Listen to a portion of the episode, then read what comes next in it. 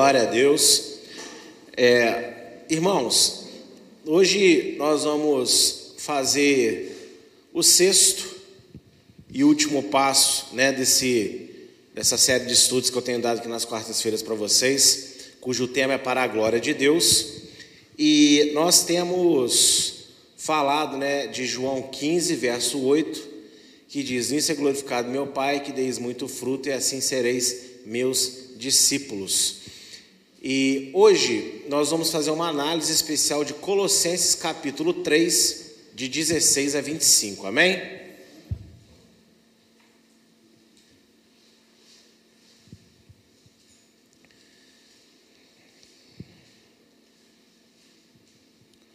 Então você pode deixar a sua Bíblia aí nesse texto, que vai ser o texto principal.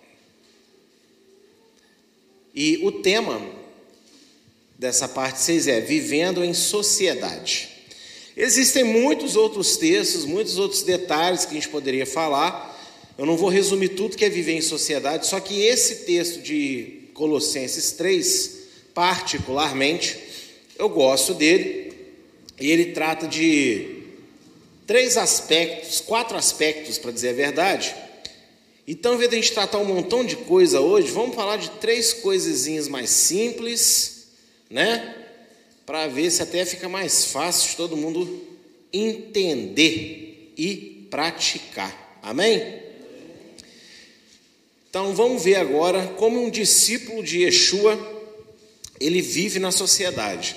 Você já aprendeu aqui comigo o que é conversão, o que é novo nascimento, o que, que é o perdão na vida de um discípulo. Por duas quartas, as últimas duas você aprendeu o que é dar fruto, né? aliás, como dar fruto, e depois você viu quais os frutos que nós devemos dar, falei na aula passada. E aí agora juntando tudo isso, você vai praticar na sociedade.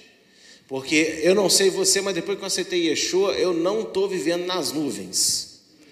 Não estou vivendo no mundo metafísico, intangível, não estou atravessando parede, eu estou vivendo aqui na Terra ainda no meio de outros seres humanos, e vocês? Então vamos ver como que agora nós vamos viver em sociedade com tudo que a gente aprendeu nas aulas anteriores. E os primeiros versos que eu quero ler com vocês é do verso 16 a 17, que diz o seguinte: A palavra do Messias habite em vós abundantemente, em toda a sabedoria ensinando-vos e admoestando-vos uns aos outros, com salmos, hinos e cânticos espirituais, cantando ao Senhor com graça em vosso coração. E, quando fizerdes por palavras ou por obras, fazei tudo em nome do Senhor Yeshua, dando por ele graças a Deus Pai. É, um pequeno detalhe antes de ler o meu comentário, é que eu vi uma ministração acho que uns dois, três anos atrás, do Rabino Mateus, do Ensinante Sião, da Ratzion, e ele comentava sobre os cânticos espirituais. Por quê? Está ali salmos, hinos e cânticos espirituais. Aí você pensa, mas o que é cântico espiritual, afinal de contas? E ele traçando um paralelo com a palavra grega, né, traçando um paralelo lá com aquele episódio de Êxodo 19 e 20 na entrega da Torá e com Atos 2, ele falou: olha, cânticos espirituais é o falar em línguas. Olha só, quem diria, né? Que cânticos espirituais é falar em línguas. Então, achei só interessante dar essa pequena informação, né? Para você que é batizado com, com as línguas, você estar adorando a Deus em casa também, às vezes, não é só no culto, não, viu? Você sentiu vontade em casa, numa oração, em algum momento ali, você você fala, aqui na igreja nós temos que ter ordem e decência, então aqui não vai ficar se falando sem tradução, principalmente quem está aqui à frente. Uma coisa é você está aí louvando a Deus, outra coisa é eu estar aqui dirigindo, falando, falando, falando em língua, não falando nada. Entendeu? Por isso que você não me vê aqui falando língua assim meia hora em seguida. Eu dou uma rajada quando dei vontade, geralmente quando eu estou no louvor, quando eu estou ministrando a palavra, que me fortalece para aquilo que eu estou fazendo. E às vezes, pela misericórdia, né, quando Deus quer, Ele me usa, né? Mas, fechando meu pequeno parênteses. A ordenança de Paulo, portanto divina, é que a palavra de Yeshua gere nos discípulos de Deus frutos em suas práticas diárias de vida. E o que é a palavra de Yeshua? Será os textos destacados na cor vermelha em algumas versões da, da Bíblia Sagrada? Não sei na sua, na sua, na minha tem, né? As palavras de Jesus estão em destaque, então fica em vermelho. Eu odeio isso. Confesso que quando eu comprei eu não sabia, que senão eu não tinha comprado, tipo, caçado uma outra. Porque eu acho essa letra vermelha extremamente difícil de ler, quando está um texto muito grande, embola a vista. Odeio. Podia ser preto, normalzinho, que eu consigo entender claramente onde que o Senhor está falando, onde que não está, né? E aí isso também me faz pensar que as pessoas ficam lendo só o que está em vermelho e o contexto que está em pretinho ao redor eles ignoram, o que acaba atrapalhando o conteúdo da letra em vermelho. Mas enfim, isso é, isso é a chatice minha, tá? Estou falando que é pecado, nada disso, né, que é errado, só estou dizendo que eu, particularmente, eu não gosto muito disso não. Mas Veja, Paulo está dando uma ordenança aqui em Colossenses, que é o seguinte: a palavra do Messias habite em vós, ou seja, todos os dias a palavra de Deus ela tem que ser vista na nossa vida, né? E o que é a palavra de Yeshua, afinal de contas? Será que é só as, é, os trechos do Novo Testamento onde ele falou? Será que isso que é a palavra de Yeshua? Vamos ver na própria Bíblia qual é a palavra de Yeshua? E aí nós vamos ver com a palavra dele, né, que é melhor. João 14, de 23 a 24.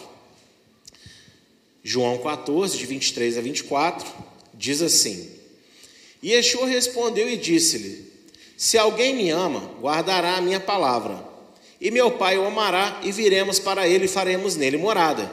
Quem não me ama não guarda as minhas palavras. Ora, a palavra que ouvistes não é minha, mas do Pai que me enviou. Então, quais são as palavras de Yeshua que tem que habitar em nós abundantemente? As palavras de Deus. E onde que nós vamos ter as palavras de Deus para habitar em nós? A Bíblia Sagrada. Na época de Paulo, especialmente, ele estava falando do quê? Do primeiro testamento, né? Então, a palavra de Yeshua que tem que habitar de nós, em habitar em nós, é a Bíblia. Então, o que significa a palavra habitar em nós abundantemente? Quer dizer que eu tenho que decorar muitos versos da Bíblia? Não, porque Tiago, ele explica isso lá na carta dele no capítulo 2. Não sejais meros ouvintes, mas praticantes, para que vocês não enganem a si mesmos. Então, só ouvir a palavra de Deus não é o suficiente. Pastor, mas você fala isso tanto na nossa cabeça, já estamos enjoados. Mas vem cá, você já está fazendo o que eu ensino para você? Então você vai morrer de ouvir e eu vou morrer de falar. Porque enquanto a gente não aprender a mais praticar do que ouvir, a gente está errando. Porque não adianta nada você saber muito a palavra de Deus só no seu conhecimento. Agora, se o seu conhecimento não produz vida diária com Deus, no seu dia a dia, você é só um bobo com informação. E Deus não quer bobos com informação, Ele quer filhos lavados e remidos no sangue de Yeshua, praticantes da sua palavra pela fé. Amém, gente? Então, fala com quem está de seu perto aí. Não adianta só estudar e decorar, não, irmão. Tem que botar em prática. Amém? E aí, uma vez que você entendeu o que é a palavra de Yeshua, você vai entender que o que Paulo está dizendo aqui tudo que Paulo fala tem base na Torá, tem base nos profetas. Se vocês, né, os, os, entre vocês, aqueles que acompanham os estudos que eu dou especialmente na escola de restauração, toda hora eu estou mostrando onde é que Paulo está falando, é, baseado no que, que Paulo está dizendo determinadas coisas. Porque não pode ser ler lá, falou do nada, não. Tudo os apóstolos falavam baseado na Bíblia deles, que era o Velho Testamento na época. Hoje nós temos o velho, né, o primeiro e também o novo. Amém?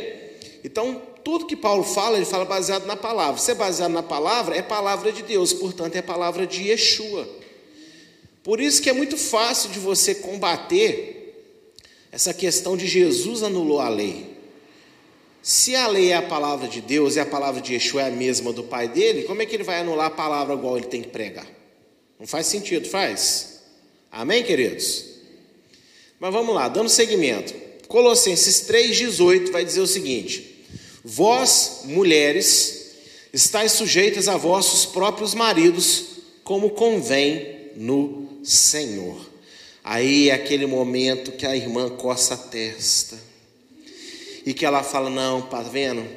Esse pastor, ô pastor atrasadinho, ele não deve nem ter Spotify no telefone dele, provavelmente deve ouvir disco de vinil em casa ainda, de tão antigo e ultrapassado que ele está. Mulher se sujeitar ao marido, não existe isso mais. Se é aquela época lá atrás, porque Paulo era ignorante, porque blá blá blá blá blá blá blá blá blá blá blá blá blá blá blá. E outro dia eu falei com a minha esposa uma coisa que eu quero compartilhar com vocês. Infelizmente hoje as mulheres elas não sabem se sujeitar aos seus maridos mais devido ao movimento feminista que tomou um corpo muito forte no último século e ele permeia mídias sociais, ele permeia comentários jornalísticos, ele, ele permeia igrejas, inclusive. Vocês não têm noção do quanto que hoje essa posição da mulher. Não falando, eu não estou falando do trabalho que ela, né, ela deve, pode trabalhar, né? Estou falando de nada disso. Mas eu estou falando daquela coisa assim de que é, eu, eu sou igual a um homem. Se for igual em direitos, eu concordo, mas nunca será igual, porque mulher é mulher, homem é homem. Por isso que os dois têm médicos diferentes que não são iguais. Entende como é que a natureza, com, com, com argumentos muito simples, você destrói isso tudo? Mas olha que interessante. Quando a gente fala assim, machismo, o que, que você pensa? Num troglodita, não é isso? Num animal selvagem, num homem da caverna, não é isso? Não que o homem da caverna tenha existido, porque ele existiu, né? Mas você pensa naquela imagem do Fred Flintstone com um tacape assim de madeira assim, né? Vilma, pai, bater e arrastar a mulher para casa na pancada. E por que que feminismo é sinônimo de coisa boa? Porque é o, é, é, é o feminismo é o, é, é o correspondente de machismo. Estão entendendo? Feminismo não é bom. O direito das mulheres é bom, amém? Mas feminismo não luta pelo direito das mulheres. E qualquer mídia, jornal, pastor, irmãozinho, profeta que você goste e que ensina você, mulher, a não respeitar a autoridade do marido em casa, está te desviando dos caminhos de Deus. E nessa hora que você, mulher, não é submissa ao seu esposo, você não está fazendo a palavra de Deus habitar em você. Está entendendo? Isso é um princípio. Agora, calma que ser submissa ao marido não tem nada a ver com ele fazer um monte de besteira e você assinar embaixo porque você é mulher. Não é isso que eu estou ensinando, não. Você vai ver daqui a pouco a responsabilidade dos maridos. Aí, para ajudar a gente a compreender essa sujeição, vamos ler Efésios 5, né? 20, 2 e verso 24, que é um pouquinho antes aí de Colossenses. Efésios 5, verso 22 até o verso 24. Olha o que diz: Vós, mulheres, sujeitai-vos a vossos maridos, como ao Senhor, porque o marido é a cabeça da mulher, como também Cristo é a cabeça da igreja, sendo ele próprio o salvador do corpo, de sorte que Assim como a igreja está sujeita ao Messias, assim também as mulheres sejam em tudo sujeitas aos seus maridos. Aí agora lá no verso 33, a parte B, vai dizer assim: "E a mulher reverencie o marido".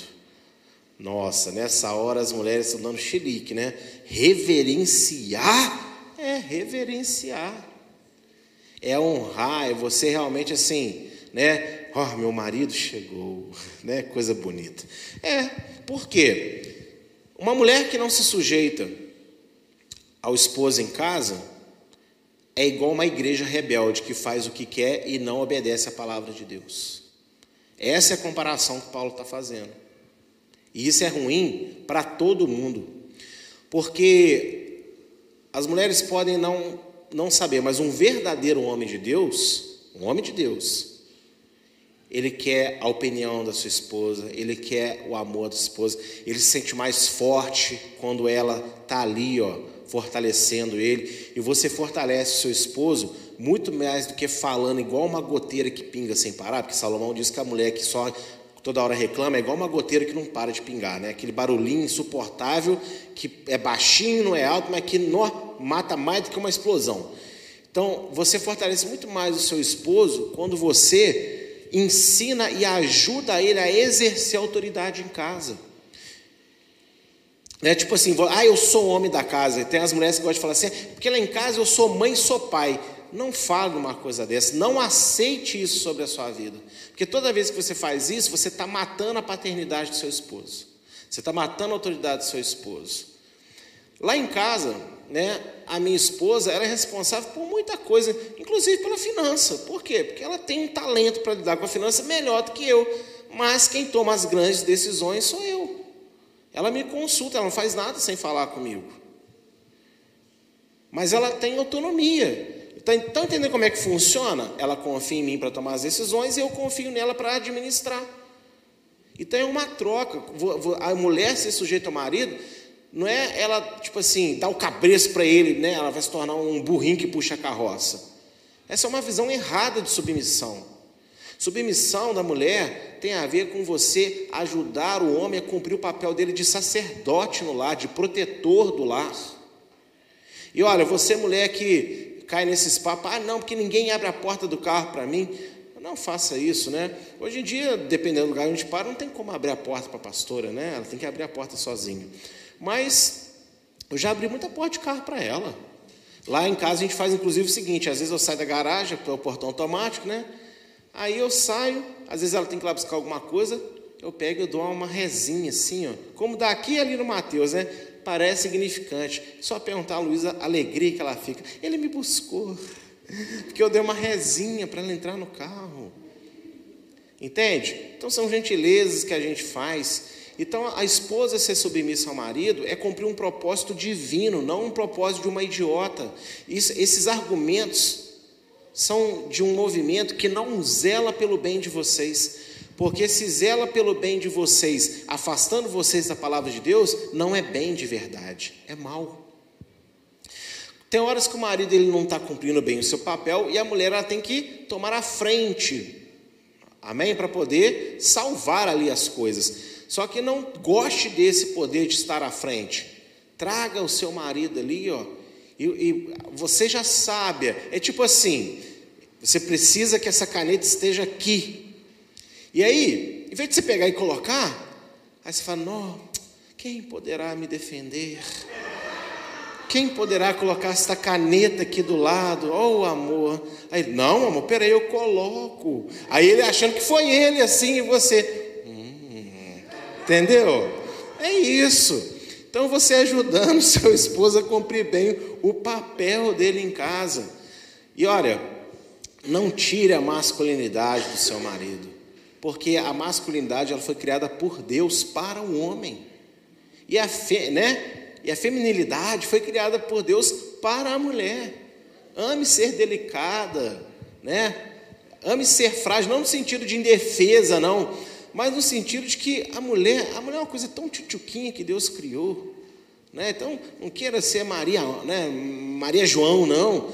E aqui eu não estou falando nada de identidade de gênero, essas coisas, não. Estou falando daquela mulher que ela quer assumir o papel do homem na casa. Não é desse jeito, tá bom? Não é dessa maneira. E a reverência ali ao marido, olha que interessante, né? Uma palavra que pode gerar um peso inicial. Mas não tem nada a ver com o marido chegar em casa e você falar assim, oh, nobre marido, porque a gente só se curva para Deus, né? Não é esse tipo de reverência. Mas é você ter prazer de mostrar a ele, de colocar ele no papel dele. Porque tem muito marido que se torna infantil durante muitos anos, porque a mulher, em vez de ajudar ele a assumir esse papel, fica tomando o lugar dele nas coisas. Aí ele também não amadurece. E olha, isso é uma coisa que eu tenho aprendido com a palavra de Deus e pastoreando. Podem falar as feministas o que elas quiserem, mas quando a coisa aperta mesmo, ó, elas gostam disso aqui, ó, do colinho. E a mulher, ela gosta do colinho do seu esposo. A mulher ela quer ser protegida pelo seu marido, quer ser cuidada. Mulher de verdade não tem uma que fala, eu não quero, que não quer? Muitas vezes falam isso porque tem dinheiro no bolso, ou porque está apegado ao dinheiro, mas, sabe, lá no coração, por que, que sofre, por que, que não perdura muitos casamentos? Porque sente falta disso aqui, ó. Mas muitas vezes o homem até quer dar, né? Mas em vez da mulher deitar a cabeça, ela coloca um capacete assim que parece até o, um porco espinho, né? para fincar, para machucar o ombro do homem. Então a mulher se sujeitar ao marido não é nenhuma humilhação, não é nada antibíblico e não é nada antigo, não. É, basta você analisar como que a igreja tem que se portar com o dono da igreja. O dono da igreja é o pastor Jameson? Quem que é o dono da igreja? Yeshua. Assim a mulher tem que se portar também com seu esposo. Eu aqui eu lidero a congregação, não lidero. Tenho várias responsabilidades, mas eu só posso fazer aquilo que o meu chefe deixa. Então, desse mesmo papel é a mulher. Amém, queridas? Coisa linda, né? E aí, em Colossenses 3,19, chega a vez do homem agora, né?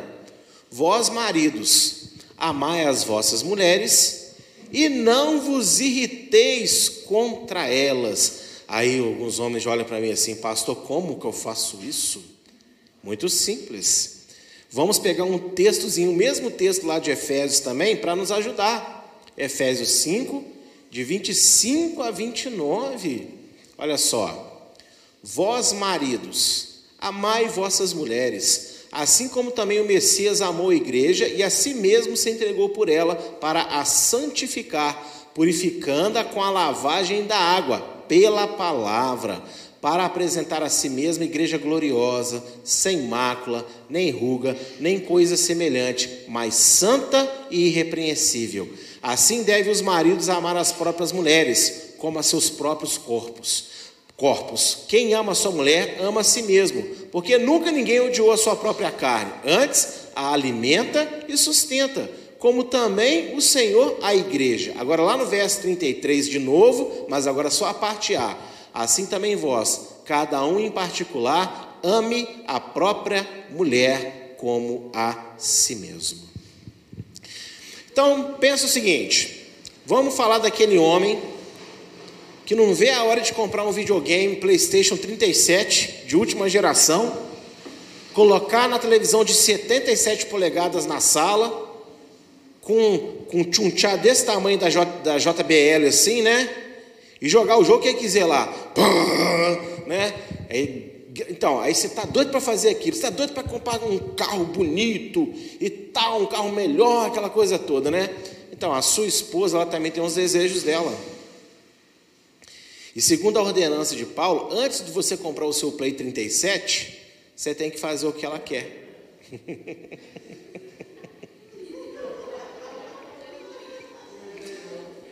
Eu não posso fazer nada, é o que a palavra está dizendo. Quando você vê que a sua mulher está muito bem cuidada e não falta nada a ela, aí você compra o que você precisa para você. Você cumpre o seu sonho.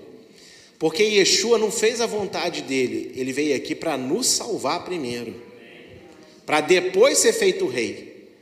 Ele só sentou no trono da glória depois que ele veio aqui e se sujeitou a salvar a noiva dele. Então, assim também é com nós homens. Mas olha, aí está o mistério. Um corpo bem cuidado, entenda assim: uma cabeça que entende que ela não consegue levitar para lugar nenhum sozinha, ah, eu sou a cabeça do Jameson, agora eu quero ir lá na Luísa dar um beijinho nela. Vou descolar do pescoço e vou lá. Se acontecer isso, eu morro, né? Porque vai cair a cabeça aqui, vai ser um escândalo, inclusive. Não dá para fazer isso. Então a cabeça, ela precisa do corpo para ir lá. E ela vai dar uma ordem para o corpo: vamos lá. Agora, se o corpo não estiver bem cuidado, o corpo vai responder para ela assim: você tem certeza? Está tão confortável esse banquinho.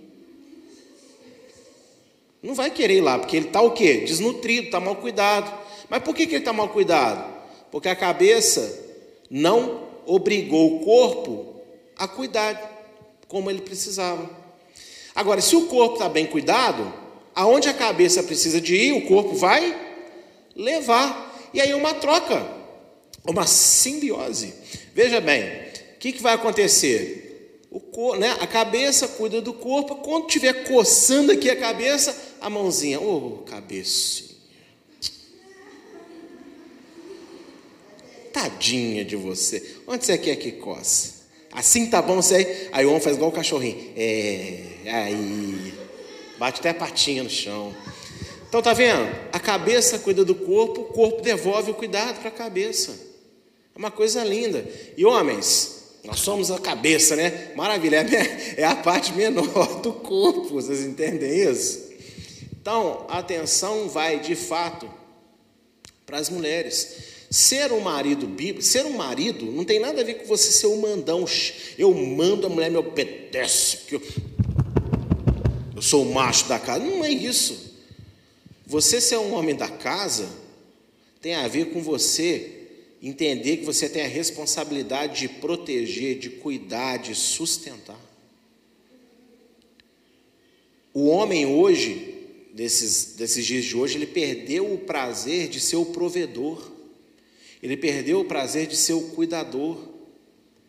Muito por causa de influência né, maligna do mundo, mas muito também pelo mau comportamento do corpo, da esposa.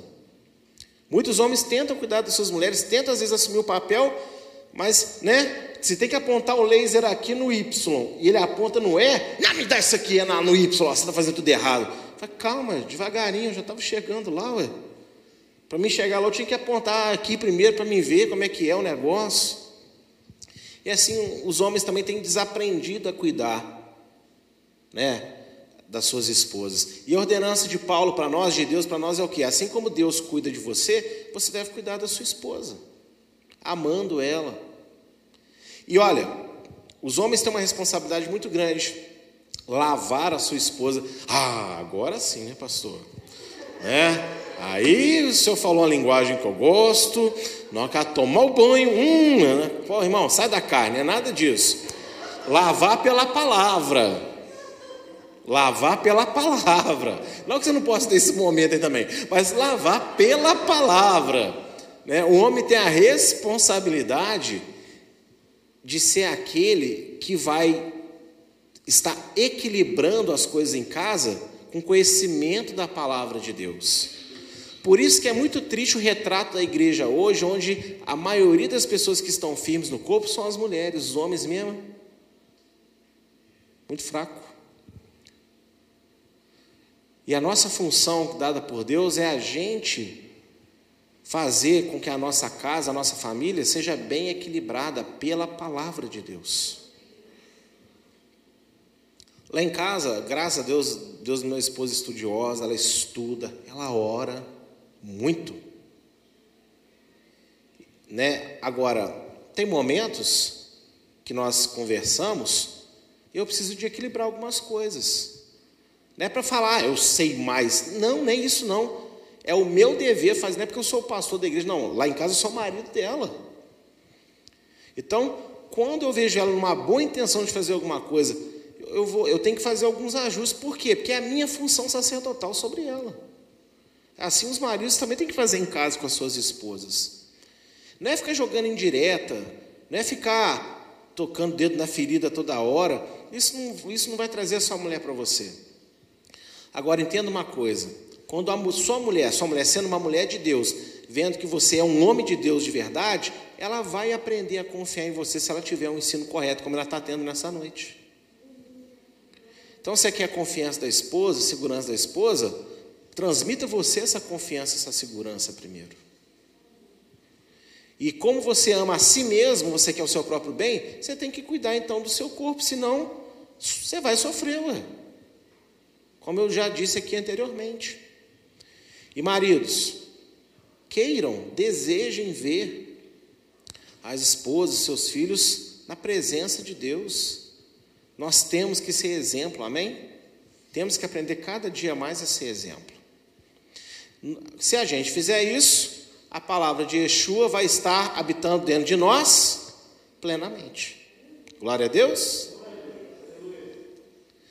O verso 20 de Colossenses vai dizer: Vós, filhos, obedecei em tudo aos vossos pais, porque isto é agradável ao Senhor. Bem, todos aqui são filhos, sem exceção. Nem todos aqui são pais, mas todos são filhos. Se você existe, né, você veio de alguém. E aí, ó, seu pai está vivo, sua mãe está viva ainda, você, mas, ah, mas eu já sou homem formado, não interessa, isso aqui serve para você. Ah, eu não tenho pai e mãe mais serve para você do mesmo jeito, porque Deus sempre coloca alguém para cuidar de você. Amém? Direcionar a sua vida. E muitas vezes um pastor, por exemplo, ele cumpre um papel, um papel de pai na vida de muita gente. É ou não é? É, ué. E olha só o que diz Provérbios 17, 25. O filho insensato é tristeza para seu pai e amargura para aquela que o deu à luz. Meus irmãos, quando a gente se porta mal, a gente entristece os nossos pais. A gente entristece pessoas responsáveis por nós. E isso não é bom para nós, porque o único mandamento da, da tábua da Torá, dos dez mandamentos, que tem uma promessa de retribuição pela obediência, é o quinto mandamento. Honre teu pai e tua mãe para que sejam longos teus dias na terra. Quando nós andamos em desobediência, e não é você só pensar, ah, mas eu não desonrei meu pai. Ué, mas se você fez algo contrário, que você sabe que quando seu pai tomar conhecimento, sua mãe tomar conhecimento, ele vai sentir vergonha de você, você está encurtando a sua vida.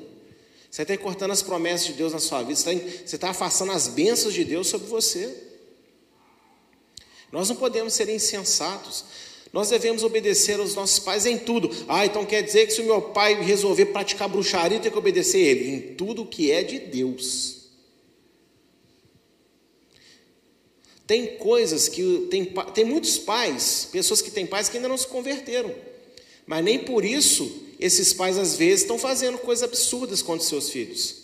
Existem coisas que esses pais pedem para os seus filhos que condiz com a moral bíblica, ainda que eles não saibam disso. E você deve respeitar, você deve obedecer. Você deve honrar seu pai, você deve honrar sua mãe. Você não pode ser uma, uma pessoa desobediente, você não pode ser uma pessoa insensata.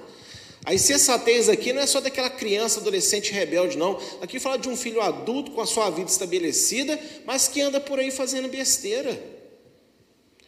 E hoje a gente tem visto tanta coisa, né? Filhos abandonando os pais, não respeitando os pais. Ai, coisa triste. Por isso que a sociedade está desse jeito.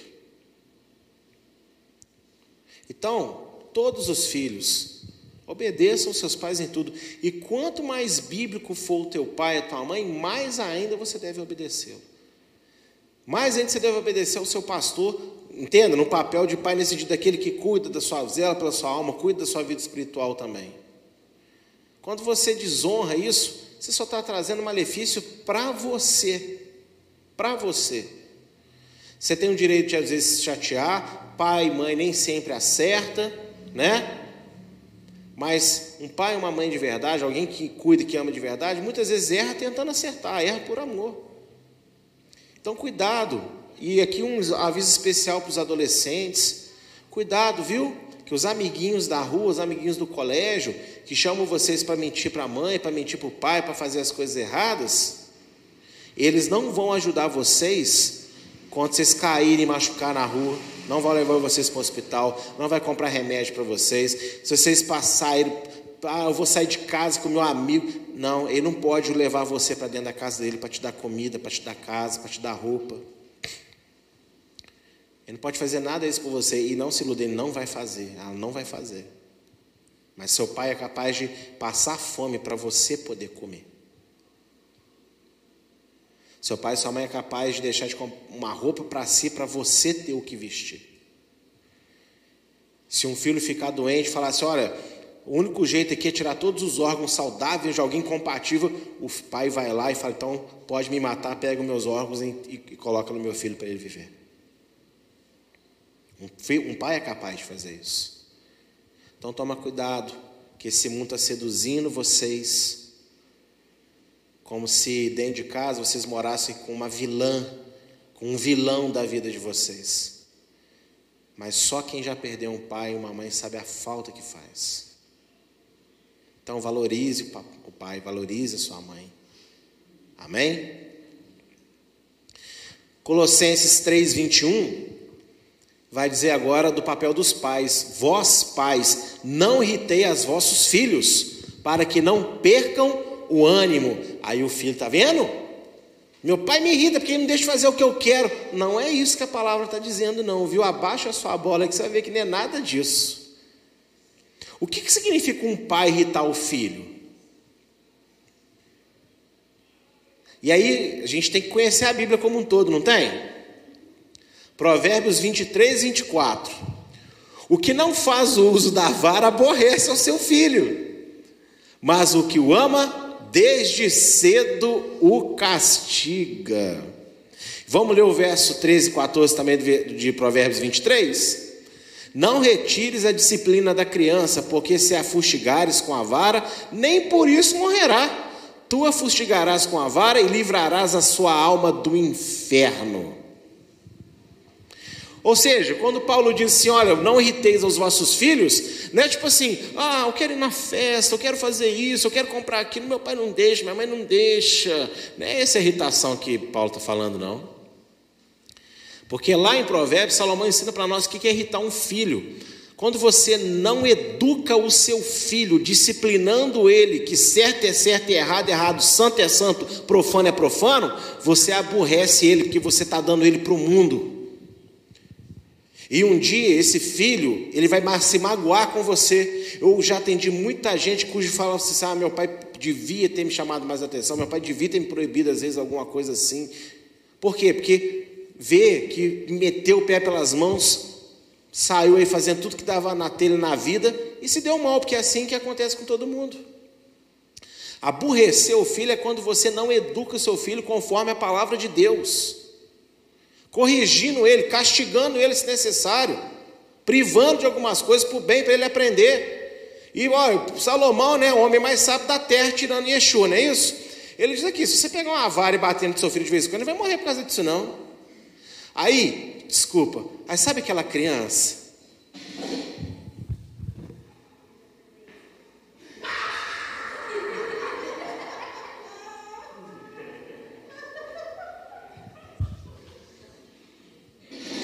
Uma vez a minha irmã tentou fazer isso comigo com a minha mãe.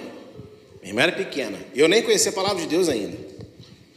Estava no ônibus, a minha mãe não estava podendo pegar a Jéssica, porque ela tinha operado, né, e tal. Lógico, dá para entender, né? Minha, ela estava muito carente, que mas aí dentro do ônibus ela deu esse chilique. O ônibus parou, olhou assim, catei ela aqui no colo. Se você continuar gritando, eu vou te jogar pela janela.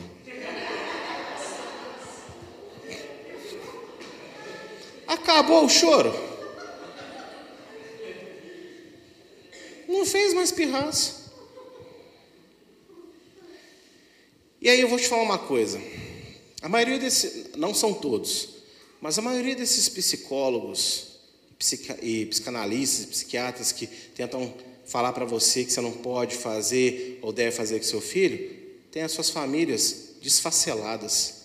É neles que você vai buscar conselho? Não é na Bíblia, não? É numa sociedade perdida, cujos filhos não respeitam os pais, os pais estão nem aí para os filhos.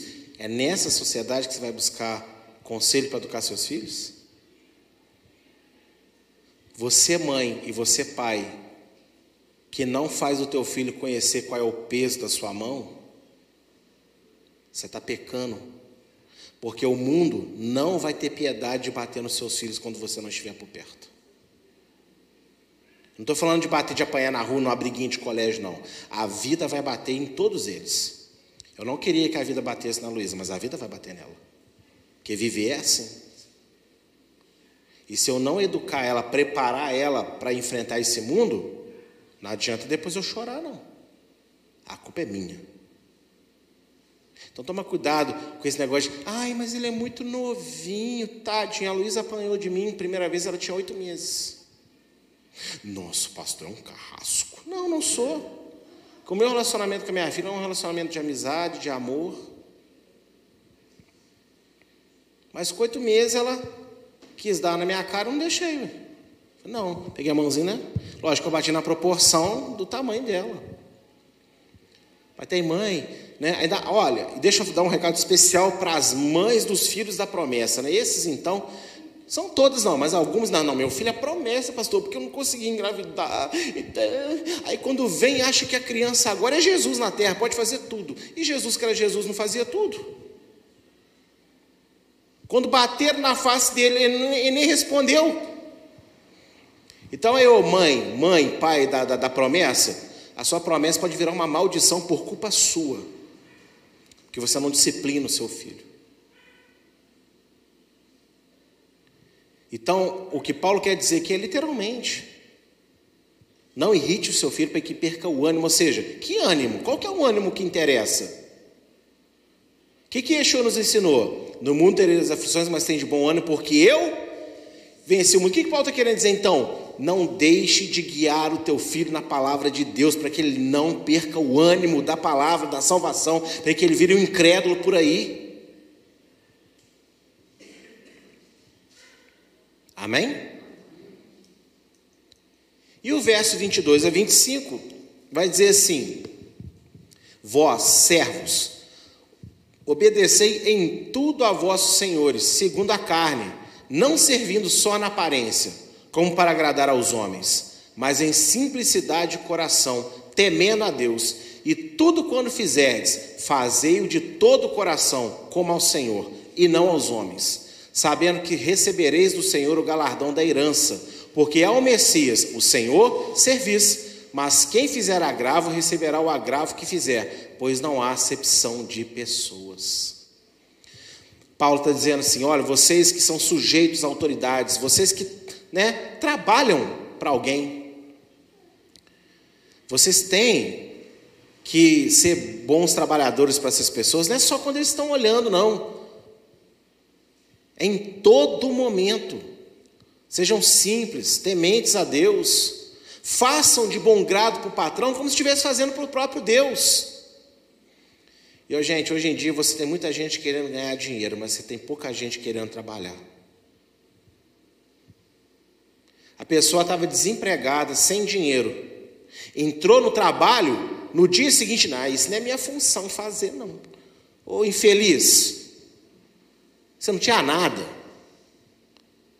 Você estava chorando na madrugada, aí você estava chorando na madrugada, pedindo a Deus uma porta de trabalho para você fazer, aí agora você não vai fazer isso, não vai fazer aquilo. Isso é ingratidão com Deus. Ah, pastor, então quer dizer que o trabalhador não tem direito? Lógico que o trabalhador tem direito. Não nesse texto, mas no texto de Pedro, Pedro fala também para o Senhor né, para o patrão: ó, cuidado, porque quem você domina clama a Deus, e se, se ele clamar a Deus sendo pobre, vendo que você está oprimindo ele, Deus vai cobrar conta de você. Só que aqui nós estamos falando da parte do empregado, do trabalhador. Faça com bom grado, faça como ao Senhor. Você sabia que muitas pessoas deixam de ser promovidas, de ganhar uma bonificação, porque não quis fazer aquilo que não é, não, isso não é eu que tenho que fazer? Às vezes, se você tivesse sido um pouquinho humilde lá, feito o que te pediram, mesmo não sendo sua responsabilidade fazer, talvez seu patrão tivesse alegado falado, poxa, com esse aqui eu posso contar, com essa aqui eu posso contar.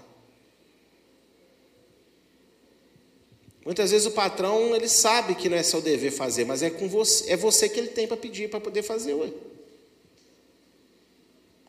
Tome cuidado com os rebeldes que se instalam hoje dentro das empresas, dentro dos lugares de trabalho, sabe? Na televisão, nas mídias, para te para fazer a sua cabeça. Porque Deus ele é muito claro. Quem fizer agravo, o que é agravo? Vocês sabem? Quem fizer o mal. Ou seja, quem em vez de honrar o, o patrão for mal com o patrão, Deus vai fazer com que esse mal volte para você. Porque Deus não faz exceção de pessoas. Ah, não, mas eu sou servo, eu sou ungido, eu sou ungida, comigo não, não vem, porque Deus é comigo. Não, querido, não tem acepção. Se o ímpio, que não teme a Deus, trabalha direitinho e se sujeita lá, faz tudo, é ele que vai receber a honra de Deus, não você. Porque Deus é justo. Não é porque você é filho de Deus, você tem carta branca para fazer, aprontar o que você quiser, não. E nós temos que ser bons com aqueles que estão sobre nós. Por quê? Porque Deus é bom conosco. Então, nós estivemos fazendo para eles, pensa assim: peraí, amém, Senhor, me, me, ajuda aqui a fazer e tal. Se tiver demais, você clama a Deus, fala, Senhor, isso aqui está demais. Eu vou conversar, vou pedir. Agora, se rebelar, não se rebele. A não ser que você não esteja precisando do seu salário e possa se dar ao luxo de sair. Aí tudo bem. Agora, caso não, então você tem que se sujeitar ao que você precisa. É ou não é?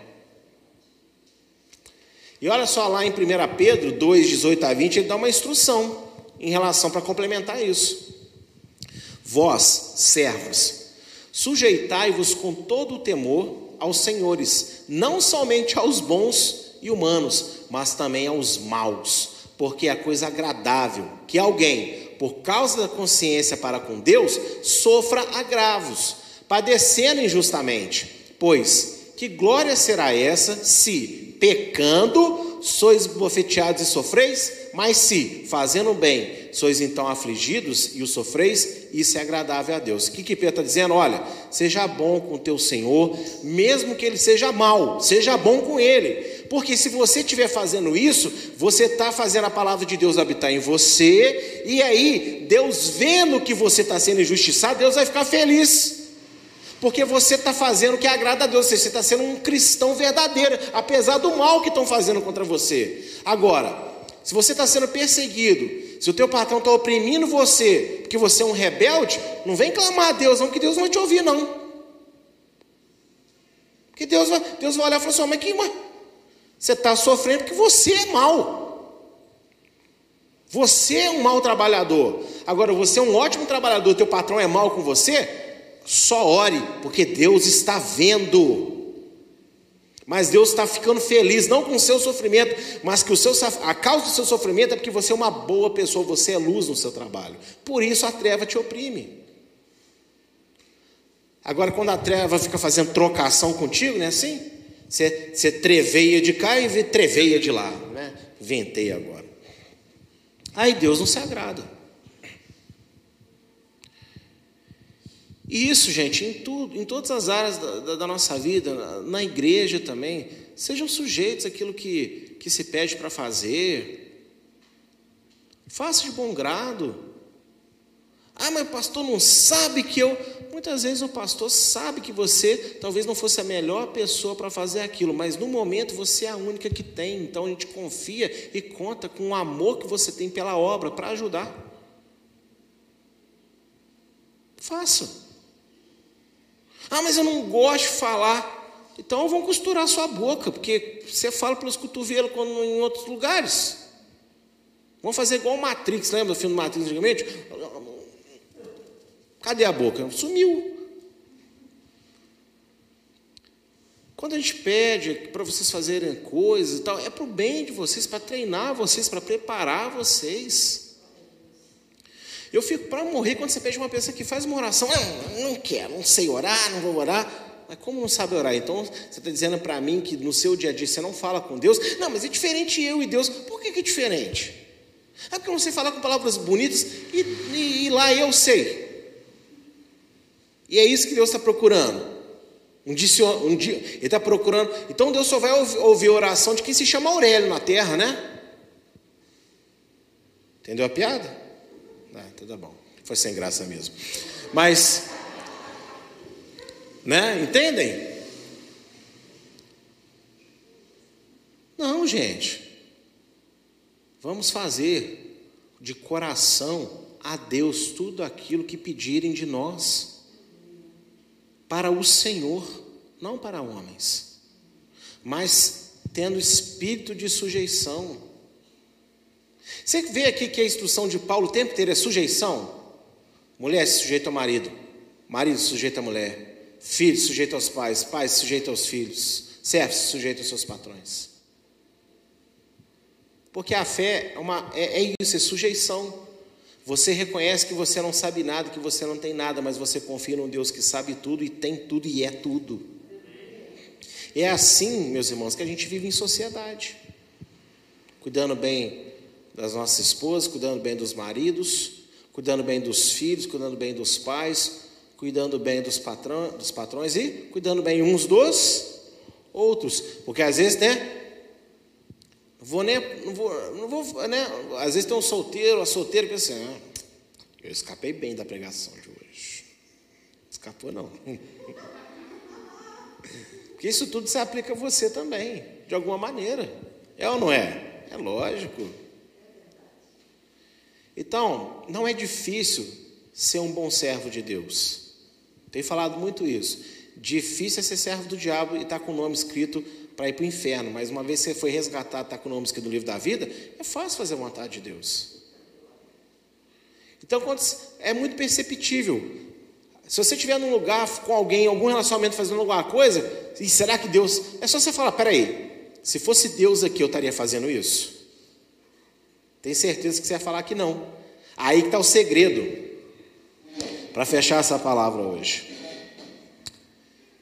Porque nós estamos na igreja, igreja, quatro paredes, você se porta diferente, você respira diferente, não é assim? Você vigia, porque na sua cabeça Deus está.